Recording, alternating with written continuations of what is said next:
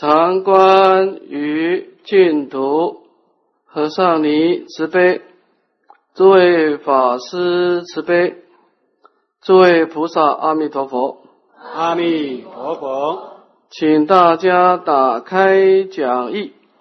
第十三面，我们讲到以三菩提道。那么佛法呢？把我们众生的轮回啊，把它归纳成三大元素，所谓的易熟、思量、了尽。所以一个人好端端的，他为什么会堕入生死轮回呢？因为他生命当中有三个元素在支配着他。第一个业力，我们过去生所累积的。有漏的善恶的业力，这第一个；第二个直取，我们对于身心世界的啊种种的颠倒的爱取的第二个因缘；第三个就是我们一些啊错误的思想。所以，我们一个人的轮回，简单的讲，就是业力、直取跟思想在主导着我们。那么，从一种修行的解脱道来说呢，业力跟直取，他们两个啊，没有自我改变的能力。也就是说，他们两个不能经过学习的。你把它造了以后，他自己不会改变的。所以我们所有的希望就放在思想这块了。这就是为什么佛陀出世以后。他必须要宣扬佛法的道理，就是因为改造我们的思想。这就是为什么我们要接受教育，因为我们要改变我们的思想啊。那我们从思想的教育当中呢，我们会产生一种智慧的关照。我们心中出现了光明以后呢，我们看到生命的真相，进而发起广大的愿力所以，当我们开始走上修行，有关照跟试验以后啊，我们的生命从此以后就有两种力量出现了。一种是来自于轮回的生死业力，一个是趋向涅槃的菩提的愿力，在这个地方拉扯。当然，你要不修行，你的生命只有一种力量，那就是轮回的力量，你就随时准备轮回啊。但是修行人他的生命呢，开始产生两种力量了：生死业力、菩提业力。啊。那么站在净土中的角度啊，也是这个道理。你所念的每一句佛号，也是两种力量：一个是生死业力，会帮你往轮回带；一种是往生的愿力，让你趋向净土。所以。往生的人，他必须要有一种情况，就是你的往生的愿力要强过生死业力，你必须要做到这一点。那么这个时候的关键在哪里呢？所以我们必须要做好准备，就是说，你必须保证你临终的时候所念的每一句佛号，它是愿力强过业力的。这个是你往生的保证啊！所以我们必须首先是什么样呢？先忏悔，我们必须把业力降到最低了。当然，我们还要持戒。如果你把业力造得很炽盛，这个生死业造得很炽盛，你临终的时候，你根本不可能往生了。你这个你的身心世界是直接堕落到轮回去了。啊，所以印光大师说啊，说这个往生净土的人啊，你不但是不能造恶业，你福报也不能修太大，因为你修福报的时候都是有所得心嘛。那么你有所得心，你那个善业力，善业也是一种轮回的力量。所以福报到的人，他有时候不容易往生，也在这里啊。啊，因为他在造善的时候，他心中对轮回是有所对对来来生的快乐是有所期待的。所以他种了太多生死业力啊，所以在印光大师常常说，晚年的时候，好事不如无事。啊，你发了菩提心以后，你做什么善法，通通是成佛的资粮。但是你的菩提业没有坚固之前，你在修善啊，那是生死业力的。啊，所以我们必须要把生死业力降到最低，这第一点。第二个就是直取了，这个是很重要的开关了。我们这三界的爱取啊，虽然它不能增长业力，但是它有一个严重的问题，它会让你的业力变成很坚固。不可动摇。如果你日常生活当中，你对于身心世界所出现的一些状况，你看得很严重，其实你是不容易处处理灵轮回的。就是说，你们两个同山道友，你每天拜三千三拜念三千佛号，他也念三千佛号，但这个人的执取比较低。你的轮回，你的执取比较重，他往生，你不会往生。就是说，你们两个用同样的往生的业力，但是因为你的执着比较重，你会留下来。诸位，第七意识的执着，它本身不是业力，但是它会激发，他会去刺激，他会去加强业力的势力。但是为第七是为什么我们经常忽略？因为它是潜意识。你造的罪业，你会发觉得出来，你有不安的感觉，因为罪业让你躁动不安嘛。但是你执着，执着在唯识学，它不是恶法啊，它是非常非恶，它是有负无忌，它是无忌业，所以你执着，你发现不出来。这个问题在这里，它是一个隐形的敌人。就是说，你这个人执着性很重，但是你没有惭愧心，你有什么好惭愧的？执着就执着呗。但是问题在哪里呢？问题是你命中的时候你就惨了，所以这是个隐形的敌人。因为你造了罪业，你会有躁动不安的感觉，你马上会觉得哦，我造了罪业，我赶紧忏悔。但是你执着重的人，你不会去改变的。你自己的盲点你自己不知道，除非你有同参道友，而且你还得听得去别人的劝。好，所以我们在修行当中，你只有一个情况，就是自己内观了。你自己去找你自己的问题了，啊，深受心法啊，透过这个试炼处，慢慢的把自己对身心世界的调伏爱取慢慢的调，好，所以在这个当然这两个都必须靠思想，靠第六意识，业力的改变靠第六意识的真上惭愧，第七意识的执着改变也是靠第第第六意识修止观啊。但是这两个都做好以后，往生就有一定的把握了。我们今天再谈一谈，就是说，因为忏悔业障对治爱取，这两个只是一种局部的对峙。我们今天跟大家谈谈佛法里面有一种更好的方法，就是全盘的改变，从根本上去改变轮回的力量，生死业力。跟执着，他们都有一个依止点的。我们如何把这两个根给拔掉？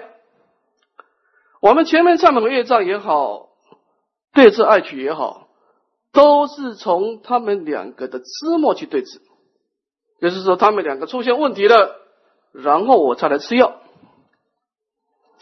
现在大乘佛法开一道法门，就是说啊，不管你有没有问题。这个是从根本上一次性解决我们的业力、执取跟思想的问题，一次性解决啊，它能够有效的把我们的错误的思想、颠倒的执取跟生死的业力降到最低。如果你方法这个方法你会操作的话呢，它是从根本上让我们的生死业力降到最低啊。那我们今天这堂课来谈一谈，怎么样能够去掌握一个佛陀的传承的教法，去彻底的改变我们身心世界当中这个轮回的三大因素，让它降到最低啊。好，我们看第一个总标，我们先把它念一遍：中道实相，一切法平等，无有差别。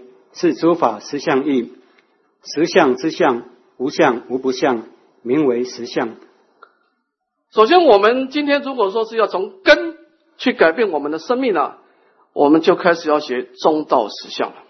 啊，大乘的中道实相呢，分成两块：第一个它的体性，第二个它的作用。我们先看中道体相以何为体？所谓一切法平等无有差别，是诸法实相义。实相的本体是平等的。我们刚开始修行啊，是不平等的。怎么说呢？比方说你忏悔，你是依止善法来对治恶法，你用善法来呵责恶法，因为你惭愧心就是这个意思嘛，宠重悬善，轻击暴恶嘛。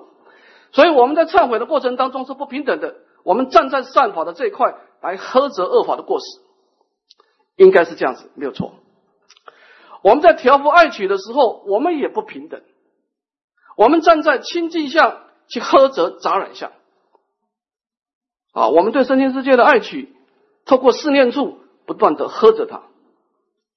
但是诸位，带相对治虽然有一定的效果，但是你有什么问题？因为你带的相，凡是有相的东西，它是生灭变化的；凡是有相的东西。它是狭隘的，它不可能骗虚空进法界，所以你的因地就有限量了。你跟佛道就不随顺了。作为一个佛道的真因，他你跟佛，你所谓的成佛正因，你必须跟佛要随顺，顺从佛性嘛。所以我们现在必须要去安住安住在一种平等的法性，站在平等的法性来忏悔业障。站在平等的法性来对治爱取，所以现在我们就谈到了安住力的问题了。这个是大乘佛法不共于声闻法、不共于人天法的地方。在声闻法里面没有安住这两个字，声闻法只有对治法，哪有安住法呢？所以它是不安住的啊，它是一种对立的思考啊，所以。大乘佛法第一个思考平等，你必须要站在平等的角度来对峙了啊！站在本来没有业障的角度来忏悔业障，站在本来没有爱取的角度来对峙烦恼。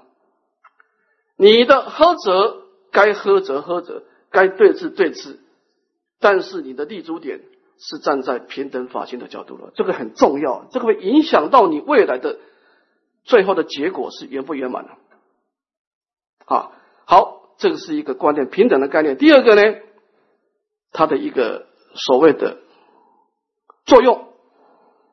那么实相的作用是无相无不相，它能够从无相的空性、平等空性里面开展出无量的相状出来。这个是指它的妙用。就是为什么要平等呢？因为你最后的结果要成佛，成果必须是无量的功德庄严，不能有限的功德。它是必须是所谓的《华华经》说的普门示现，它要无量相。人天法门只有一个相状，你在这人天得果国法，你只有一个相状。你做国王就一个相状，你做转轮圣王也一个相状啊。你要下一个相状，等下一个轮回啊。它是每一个轮回只能够有一个相状，阿罗汉也只有一个相状，涅槃的相状啊。世界上只有一个人是有很多相状，那个人叫做佛陀。他有无量的相状，他因你神何身得度，他现无量的相状出来，他同时能够一为无量。那么现在我们在想，为什么佛陀跟阿罗汉三乘共作解脱床？三乘人都修四念处，佛大乘菩萨也修四念处，声闻的也修四念处，为什么结果的时候阿罗汉只有一个相状，这一个天空涅槃的相状？佛陀修四念处，结果四念处的法到他的心中变成无量相。因为阿罗汉因地修行的时候，他不平等啊，他没有安住法性啊，所以诸位，你最好要注意一下，就是说，你不断的在精进的对峙，你最好你要想想看，你是站在什么角度来对峙烦恼，你是站在什么角度来忏悔业障，就是你的安住了没有？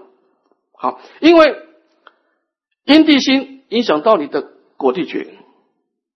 如果你安住错了，等到你结果出现的时候，你后悔已经来不及了，在法华会上来不及了，因为你生命不可能重新开始了，你只有事后调整了，那就很辛苦了，因为你养成一种习惯性的这个路走错了以后啊，你这个后面要再回小向大，那是非常麻烦了。你最好从法华的思想一佛乘，你的生命的成佛之道一开始就走对。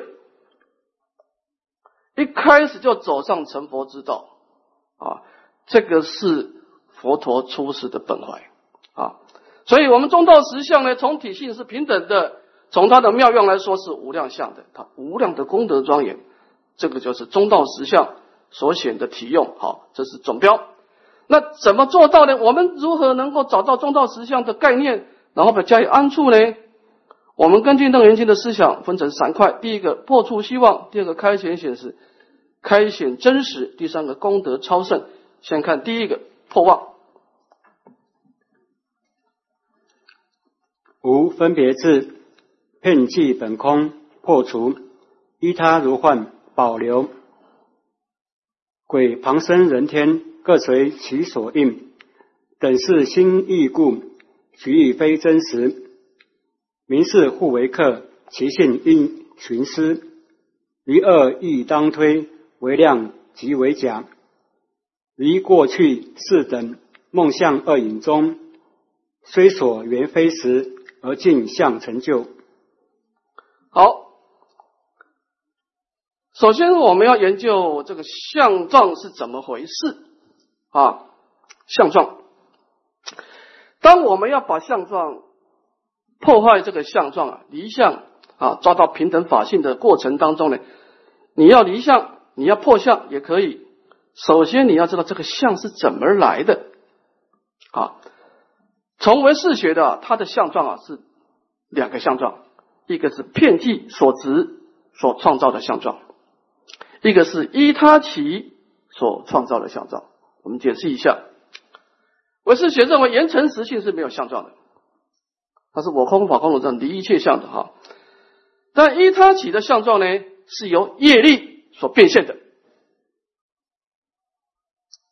它变现男人的相状、女人的相状啊，就是业力完全是第八世的十种的业力所变现的相状。比方说这个讲堂，你看到这个讲堂第一念呢，第一念你看到的是，当然你开始打妄想，那就不算了哈。你第一念看到讲堂的时候，这个相状叫一他起哈。那片剂子的相状呢，是加上你的名言分别安立在这个相状，你呢把这个相状呢加油添醋，你可能会把这个讲堂想象的更美好。一个悲观的人呢，会把这个想象，哎，这讲堂有什么好的？就开始想打妄想，就把它想的不好啊。总而言之呢。这个相状本来是业力显现呢，但是经过你的第六意识的这个名言安利以后啊，它的相状会在你的心中不断不断的变。如果乐观的人会把相状变得美好，悲观的人把它变得不好。这个是片气值这块相状呢，先破，这个是最初的，先破名言所安利的相状，这是第一个啊。所以好，我们叫片气本空，依他的。依他起的相状先保留下来哈，因为它没有错哈。好，那么这个概念呢，遍气本空依他如幻呢，我们有三个介绍，我们解释一下。第一个，业力所变现的相相状，鬼、旁生、人天，这个地方提出四个众生，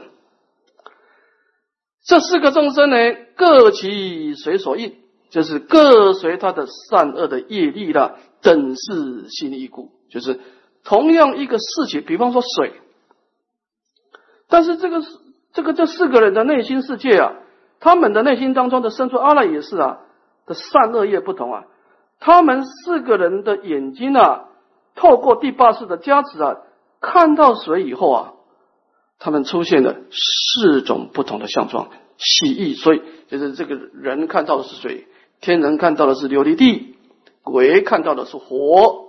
畜生看到的是他的房子，所以喜意非真实，所以这个相状是不真实的。为什么呢？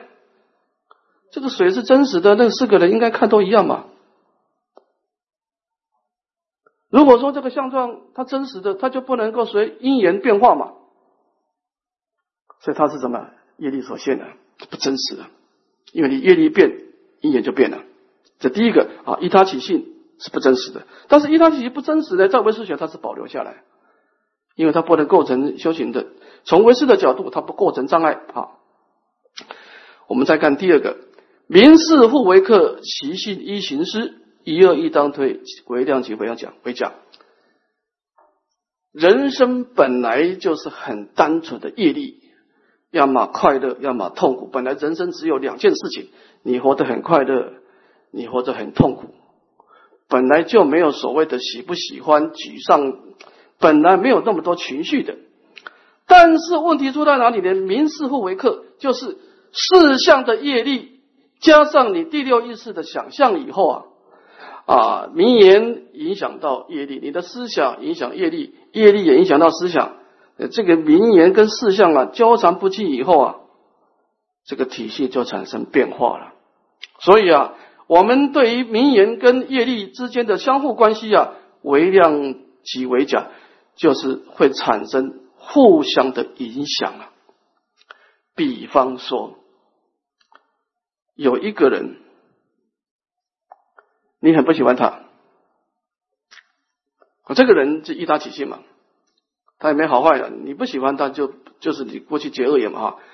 那么结恶缘这个时候，你你当然你有两个选择了，因为因为你现在业感，它出现在你的身心世界，你不可能把它请走嘛，这个业力不能改变嘛，是吧？业力叫认命吧。但是你能够改变名言，就是说你有两个选择，第一个呢，你把它想成它是你的恶知识，它是来障你的道的，哎，他果然障你道啊。你把它想成他是你的善知识，哎呀，他是我的非常难得的提婆达多啊！他果然扮演提婆达多，因为提婆达多帮助佛陀成长嘛。你想想看，你没有他，你你怎么修波罗忍住波罗蜜啊？是吧？忍住波罗蜜，所有的波罗蜜都可以在顺境修啊，只有忍住不能在顺境修啊。忍住波罗蜜这个莲花只能够在污泥中成长，就是忍住波罗蜜只能在逆境逆境逆境成长啊。所以说，哎呀，这是对我生命太珍贵了，稀有动物啊！我好不容易遇到提婆达多的，我得好好保护他，因为我的人入波罗蜜要靠他来帮帮助我，刺激我啊！所以呢，你这个名言就是说，你认为他是你的善知识，他果然扮演善知识，而这个名言是怎么样？超之在我了。这个业力，我们不能决定的，我们不能改变业力的，因为这个业力已经成熟了，所以这个。唯识学啊，他很强调名言，就是说，一个修行人必须破除错误的名言，安立好的名言。他认为他完全从名言如理思维下手，就是说我改变不了世界，但是我可以去解释这个世界。这个世界我说了算，我怎么解释它？在我生命里面，我认为你是我善知识，你就我善知识。所以他是用第六意识来主导阿赖耶识，就是我我拼不过你生死业力，但是我可以重新诠释你，我改变不了你，但是我可以解释你。这个人生是我自己说了算，因为第六意识是可以主导性的。啊，所以说这个地方呢，人生就化被动为主动了。本来你是一个生死业障凡夫，哎，结果你。你把每一件人事啊做了一个很好的定位以后啊，你变成一个菩萨道了。这个人生本来对你来说充满逆境，结果变成是个光明的道路了。你就化被动为主动了，人生是我说的算啊。所以他这个名言是很厉害的，唯识学他用善用名言是很厉害的哈。好，我们看最后一段，做一个譬喻。那么以过去世等梦象恶影中，虽所言非实，而镜相成就。啊，就是说，在过去的事实当中呢，啊，就是过去所发生的事，这件事已经发生的过去的，你去回想它，或者做梦，那么梦中的影像跟你过去式的回想影像呢，我们现在想起来都是一个镜像，的意思就是说啊，不管依他起也好，名言的相状，其实就是一个梦幻的影像啊。但是这个梦幻的影像，在唯识学来说呢，他是要你借相修心。所以在唯识学，他认为说第八识你别管他，你有本事释放业力，我就有本事安利名言。他用第六意识来主导第八识啊，所以这个地方我们看到了。从唯识学，他告诉我们人生两个相状，第一个叫唯识所现，这个地方你别动它，因为你改变不了业力的，人生改变不了业力。那么第二个呢是唯识所变，哎，这个是你可以你可以努力的，因为你这个思想是你说了算，你可以透过佛法的教理。啊，这前人的经验。释迦牟尼佛遇到这件事情，他是怎么处理的？他是怎么去想这件事情的？我们可以透过前人的经验呢，我们可以去安利很多很多的对自己修行有利的名言。好，那么从唯识的角度呢，它是一个对治法，就是我们前面的试炼处，它也是对治法。你看，观身不净，这个色身。你如果认为它亲近，你就惨了，你就是升起贪爱心了。你说它不亲近，你就厌离了。这个色身是好是坏，你说了算啊。所以唯识学的意思是对治，它是由名言法来名言所安利的相状来调伏生死业力的相状。所以这个是，但是在这个对峙当中呢，它还不圆满。所以我们先讲对峙。啊，破妄法门啊，这个是一个前方便啊，前方便啊。举个例子了哈，唯识学有很很明显的例子，例子就是名言安利啊，就是说啊，所以有一个母亲，他跟他女儿共住，那么这个女儿呢，工作了一个月以后很辛苦啊，她拿到薪水啊，她去去这个商店呢，买一个很漂亮的帽子戴在头上。在头上呢，人总是有荣耀的事情，是希望跟亲人分享嘛。回家以后啊，就把这个帽子戴在头上，希望给他妈妈看啊，得到他妈妈的赞美。他妈妈在厨房炒菜啊，炒一炒，又送到客厅，又跑跑去厨房炒一炒，非常忙碌，都没看到。他想说不行啊，我的荣耀跟母亲分享啊，他就把帽子放在冰箱上面。他妈妈去拿冰箱，总会看到嘛。结果他妈妈去拿冰箱的时候，也没看到。这个女儿就很沮丧了，吃饭的时候就不讲话了。那么他母亲就说：“哎，你今天好像不太快乐。”说是啊，我买一个帽子给你看，你也不看。他妈妈看他很委屈，他妈妈更委屈。我今天做的头发你也没看到。所以这个众生啊，各打各的妄想。所以为什么我现在体会人际关系为什么复杂？它不是业力，如果业力很简单的善恶，因为业力叫妄想，太复杂。人生为什么无解？就是你业力跟妄想结合起来就无解了。偶尔有解，就是你们两个打了妄想，刚好是打打相同的妄想，那是偶尔重叠，大部分都是各打各的妄想。所以人生它不是只有业力而已，如果业力人生很简单的，所有的制度定下来就没事了。他是人生是业力、妄想跟执着三个东西混在一起，这人生怎么会有解呢？除非你自己去改变呢，否则人生无解啊！所以改变只有靠第六意识，从你的思想名言重新安利啊。那么这个是唯识的概念啊，我们也把唯识的讲，它这个是对治法门，但这个法门也非常好。啊，但是它不是我们今天的根本。根本我们看第二个，就是什么叫平等法性？我们看第二个，开解生死啊，这个观念很重要。这个观念你建立起来以后，它会让你的所有的修行啊，所谓的日节相悖。你修一天，等同别人修一节，就是有一节的这种功力啊。我们先看第一段。真妄不一，阿难，如有为名，一切浮尘诸幻化相，当处出生，随处灭尽，幻妄称相，其性真为妙绝明体。首先，我们在安住法性的时候啊，先把《楞严经》的思考啊，根据《楞严经》的思考，我们先把生命分成两块，一个是相状，一个是没有相状的，一个是有相状的。不管这个相状是业力变现的，或者第六是明眼安利的，反正都是相状啊。那么这个相状有什么特性呢？它是浮沉，它是无常变化的，像空中的灰尘啊，这个风吹来吹去，它都飘来飘去。第二个幻化，它是无我的，你不能主导的。那么从无常、浮沉、诸幻化相呢，很明显佛陀要我们把这个相状放弃，因为你没办法掌控的啊。所有的相状，不管业力依他起的、片剂子的，在楞严经的这个相状，全部要放下。因为为什么？因为它当初出生，随中灭尽。它是一个生灭的因缘法，它不能当你的安住处啊！因为你安住在生灭心，你的果报就是生命的果报啊。那么怎么办呢？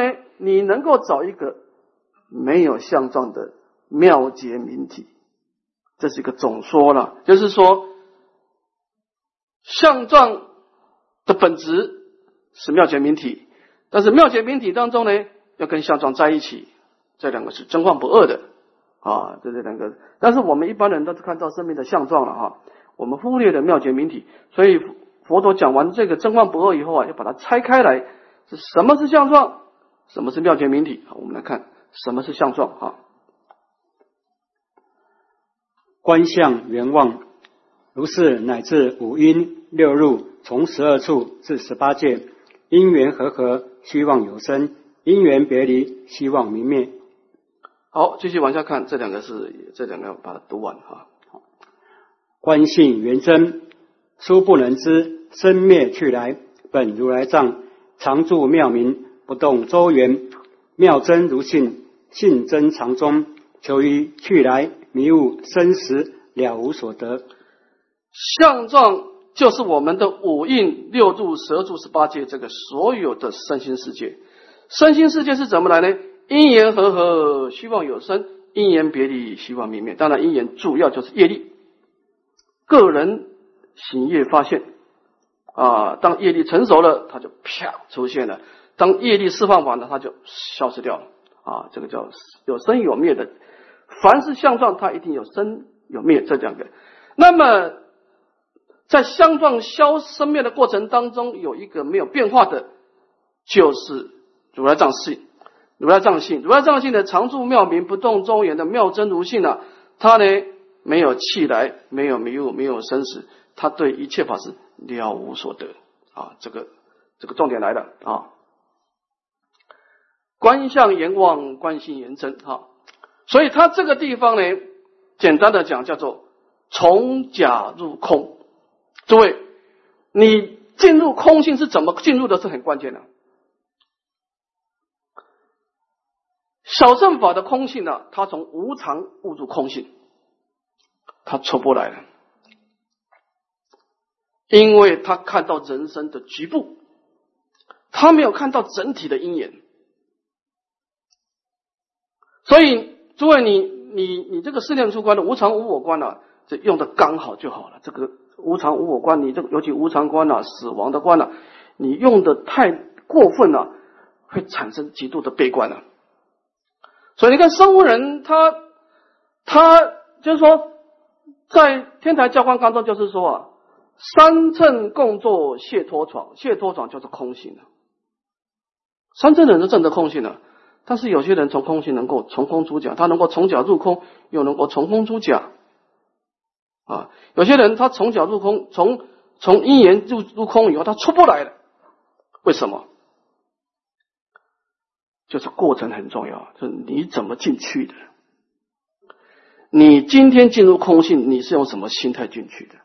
如果你是修无常无我而悟入空性，因为无常无我是看到人生的苦地，所以他把人生的苦地扩大。我受够你了，我再也不回来了。所以他。所以，诸位，你你愿离娑婆世界，你最好要注意啊！你是怎么愿离的？你把娑婆世界讲的一无不是啊，你以后你就很难回入娑婆度有情，你回不来了。哈，你最好给自己留点余地啊！真的了，你今天把娑婆世界，你一直把一直骂骂骂到这个不行的时候，你你整到正得正得空性的时候，你回不来了，因为你的法执障碍你的啊，所以对治法门用的刚好就好了。它不像根本法门是有病治病、无病强身的，是什么时候都可以用的啊。所以，如果你今天从脚，你今天住正住空性，从无常误入的空性，它的好处效果非常好，因为它药非常猛。从苦地误入空性啊，这种是最容易的，因为它会让你厌离嘛，带有厌离性的空性是最容易修的。但是这种最不对是可以了，对是爱取。作为治病可以了，你不能当常法。那么真正的悟入空性呢，要从楞严经这个方法，叫从假从因缘而悟入空性。这个因缘包括善因缘，也包括恶因缘，全部的都要看破，而不是小乘人只锁定苦地这一块而悟入空性。好，那么从因缘悟入空性要怎么悟入呢？来，我我们来看我佛陀怎么教哈。因缘和合，希望有生；因缘别离，希望明灭。啊，这两个字很重要了。这两句话就是误入空性的关键，就在这这这个这几个字里面了啊。来，我们举今生的生命，这怎么知道今生的生命是空？啊，你今天的生命观察空，你其他的就全部都懂了。楞严经讲了开始跟结果。首先，你要知道你生命是怎么开始的，这很关键。你从什么地方来？诸位，你想过你的生命从什么地方来没有？你说：“哎，我从前身而来。”不对，不对，不对，不对。你前身不是长这个样子啊！你前身可能是一个天人啊，非常庄严，就掉落变人了。你前身可能是个男人，今生变一个女人，怎么可能 A 创造 B，A 跟 B 不一样？不合理啊！所以我们的果报体不是从前身而来的，我们只是继承前身的业力啊，前身前身的业种子。当然，这个种子也不一定是前身做的，可能是前身的前身啊。所以理论上来说，从果报上来说，你今生跟前身是独立的个体。就是前身的水泡跟今生的水泡不一定有相通的关系，因为你前身是另外一个族群的业力，是某一个时间造的业力；你今生是你阿赖耶识里面另外一个墙角的业力起现行的，所以你有不同的思想、不同的相状，没准你看到前身的你，你还不认识的。所以，我们不能说从前身而来，从生命的结果来说，不可以。我们只能够说继承过去的业力，但是业力是无形象的，我们只是继承前身的功能，我没有，我们并没有继承前身的生命，所以你不是从前身而来。那你说，那我从我从什么地方来？答案是，我们每一个人从空性而来。我们每一个人的生命都是无中生有，就因缘和合，啪，现出来了。所以生命没有开始，没有开始，它是无中生有的，就是你本来没有嘛。但是因缘和合的时候，都因缘和合，啪出现了。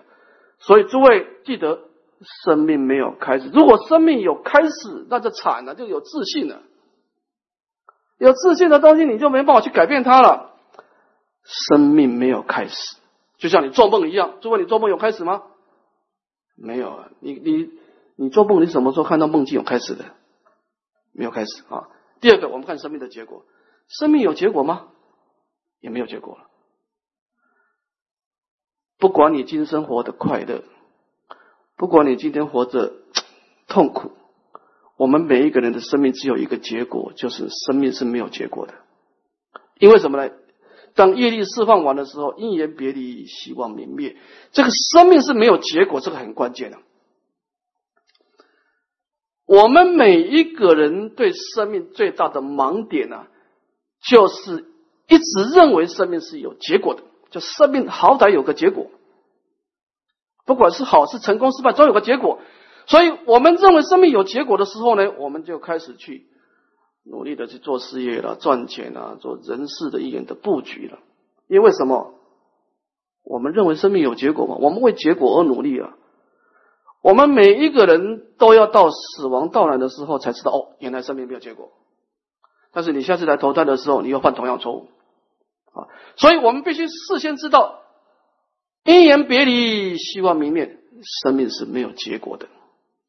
所以生命是没头没尾，这个是很重要关键的。没有开始，没有结果，只有过程。比方说做梦，佛陀最喜欢用做梦来比喻人生。这为你去检查你过去所有的梦。第一个没有开始，这梦境什么时候开始？没有。第二个梦境有结果吗？你醒过来以后也没有结果，没有人有结果的。如果你在梦境是快乐是痛苦，没有结果。所以他这个地方呢，生命没有开始跟没有结果呢。那个人经他不断的问阿难君说：“你从什么地方来？”一直问到问到最后，密室了不可得。生命的结果也问问到最后也密室了不可得。所以后来结论。生命是没有开始也没有结果，所以佛陀从没无头无尾的生命里面建立一个无所得的概念，这个很重要。你不可能从每一次生命当中得到任何东西，就好像有没有人从梦境里面把梦境的东西拿出来？没有，对不对？你你说我梦到你是转轮圣王，但是你什么时候把梦境东西拿过来没有？你在梦境可以说用，对不对？梦里明明有六趣嘛，但是醒后空空无大千嘛。那么无所得的概念很很为什么很重要？因为你无所得，你就知道无所求。为什么为什么要追求？因为你认为生命有结果，你才会追求嘛。所以你的攀岩心就停下来。无所得，你就无所求；无所求，你就无所住。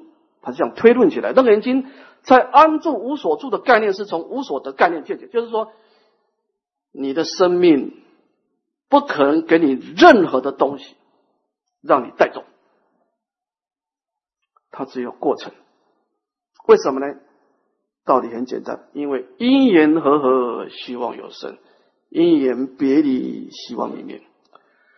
从因缘法悟入空性是最圆满的空性。这个空性它是双向的空性。这种空性呢，从假入空，你还可以从空出假，你随时可以出来。这第一个。第二个，这个空性是圆满的空性。这种空叫现前一念心性。啊，你这个现前一念心性呢，就是离相清净的心性。啊。那么这个心性未来对你有什么好处？就安住现前一念心性呢？从因缘的性空而得到的空性叫现前一念心性。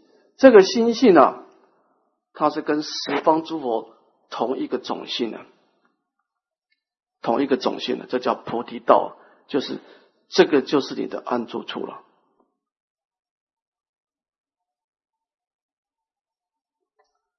首先，建立无所得，因为无所得，你就放弃对生命的追求，你会努力的去修行，去积极治疗，因为生命的结果是不可以追求的，因为它没有结果，没有结果，你就无所求，无所求，你就无所住，你这个无助呢，你你能够把所有的相状全部放弃。这个时候现前一念心性就现前了，自信功德力就现前了。真如本性为什么不现前？因为你追求一个相状，当你反正人生就这么回事，你心中有相状，真如就不现前；你真心中没有相状，真如就现前。这两个是不能共立的。啊，所以你首先要让真如现前呢，你必须对上相相状无所得、无所求、无所住。这个时候你的心性就现前了。现前一念心性，它离一切相的时候，离开业力的相状，离开第六意识打妄想、名言安利的相状，这个时候就是你生命的本来面目了。所以在楞严经的意思就是说，当我们要继续往前走之前，你要先做一件事情，把生命归零。如果你不把生命归零，你待妄修真，你待相对峙，你从说哎，我的意思我的道心、菩提心去修忏悔业障，去对峙对峙烦恼就好了。你没把生命归零啊，你不可能成佛的，而且你修行的速度力道也非常慢。楞严经守楞严王三昧啊，只有一个概念，就是你修什么都没关系，先做第一件事情，把心带回家，把生命归零。这个动作是非常重要。你不把生命归到你的原点，再重新出发。那你就很难摆脱业力的干扰、烦恼的干扰了。也就是说，你必须要站在一个无色受想行识、无言的鼻舌身意、无色声香味触法的地方安住，你才可以从你的这个地方去做你的所有的加行。找到生命的原点，这个是整个大乘佛法的根本思想。我们现在的生命充满了暴风雨，充满着陷阱，充满着灾难，业力随时会干扰我们，烦恼随时会障碍我们。但是你这个时候啊，先找到一个。没有业力的地方，没有烦恼的地方，从那个地方先住下来，然后再反过来对治烦恼、忏悔业障。这个是大乘佛法的思考模式，叫做安住。啊，好，我们先休息一下，这个概念我们待会再做一个说明啊。